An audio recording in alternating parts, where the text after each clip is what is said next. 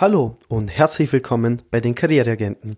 Mein Name ist Marco Esposito und heute möchte ich im ersten Teil dieser Doppelfolge die gängigsten Bewerbungsmythen gemeinsam mit euch durchgehen.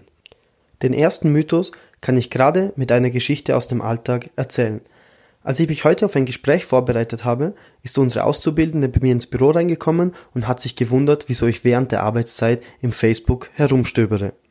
Denn der erste Bewerbungsmythos ist Social Media ist Privatsache. Natürlich ist Social Media zum einen Teil Privatsache. Jedoch kenne ich sehr viele Personaler, die sich vor einem Gespräch oder beim Erhalten einer Bewerbung das Profil, das Online-Auftreten des Kandidaten genau ansehen. An diesem wird dann jedoch nicht entschieden, ob eine Person eingestellt wird oder nicht, aber sie vermittelt schon mal einen ersten Eindruck. Und ganz ehrlich, wenn ich mir aussuchen kann, ob ich einen guten oder einen schlechten ersten Eindruck hinterlasse, entscheide ich mich für das Erstere. Daher empfehle ich, euren Social Media Auftritt zu pflegen. Postet bitte keine politischen Statements oder religiösen Ansichten. Dasselbe gilt auch für Foren im Internet. Der nächste Mythos, den ich immer wieder höre, ist, nur mit einem Anschreiben bekommt man auch eine neue Stelle.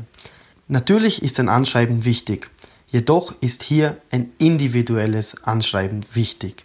Der größte Teil der Personaler lesen die Anschreiben nicht mehr, denn man erkennt auf ersten Blick, ob sie wirklich für die Stelle geschrieben worden sind oder ob man einfach den Firmennamen austauschen kann und die Bewerbung dann dieselbe bleibt. Daher empfehle ich euch, wenn ihr keinen, kein gutes Bewerbungsschreiben schreiben könnt, schickt nur den Lebenslauf mit. Wer ihr doch aus der Masse herausstechen möchte, dem empfehle ich wirklich ein individuelles Bewerbungsschreiben für die Stelle und auch für das Unternehmen. Der nächste Bewerbung, Bewerbungsmythos ist der klassische Klasse statt Masse. Nur wer viele Bewerbungen schreibt, hat auch eine Chance. Dies stimmt natürlich überhaupt nicht, denn, das, denn gleich wie vorhin, die Individualität zahlt sich hier aus.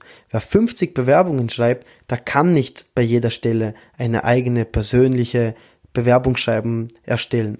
Daher empfiehlt es sich, sucht euch die Firmen aus, die euch wirklich gefallen und dann schreibt auch im Bewerbungsschreiben, wieso euch diese Firmen gefallen und wieso euch diese Stelle so sehr gefällt. So habt ihr viel bessere Chancen, als massenweise Bewerbungen zu versenden. Der nächste Mythos ist einer meiner Lieblingsmythen, und zwar, man muss jede Anforderung in der Stellenbeschreibung erfüllt haben. Ich kenne ganz viele Personen, die akribisch mit dem Bleistift bei der Bewerbung sitzen und abhaken, was sie können und was sie nicht können. Sobald sie dann bei einem Punkt ankommen, den sie nicht erfüllen, dann ist natürlich die ganze Bewerbung sinnlos. Das stimmt natürlich nicht. In meinen Augen sind ganz viele Stellenbeschreibungen mit mit diesen klassischen Nice-to-Haves gefüllt und viel zu wenig mit Must-Haves. Das bedeutet, dass viel zu viele Kriterien gesucht werden, die einfach nur gut wären, wenn man sie erfüllen würde, aber nicht zwingend notwendig sind. Damit ist zum Beispiel gemeint, dass, dass jemand gesucht wird, der einen Studienabschluss hat. Jedoch reicht hier manchmal sogar einfach nur Berufserfahrung in diesem Bereich.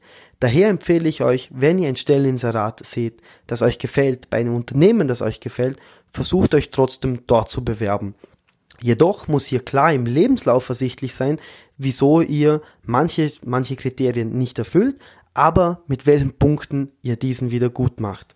Dies könnt ihr sowohl im Lebenslauf als auch im Bewerbungsschreiben angeben. Den nächsten Mythos erlebe ich auch täglich sehr oft. Und zwar möglichst viel. Oftmals habe ich das Gefühl, dass die Kandidaten alles Mögliche in ihre Bewerbung mitschicken. Dann hat man ein E-Mail mit 15 Anhängen oder ein PDF mit 35 Seiten. Hier empfehle ich euch, es reicht, wenn ihr den Lebenslauf und das Motivationsschreiben mitsendet. Alle weiteren Details wie Arbeitszeugnisse oder Kursbestätigungen könnt ihr gerne nachreichen, wenn sie gefordert werden. Jedoch zählt am Anfang wirklich rein nur der Lebenslauf und zweitrangig das Motivationsschreiben. Der letzte Mythos, mit dem ich den ersten Teil dieser Serie abschließen möchte, nennt sich der Lebenslauf darf nur maximal eine Seite lang sein. Das stimmt natürlich so nicht ganz.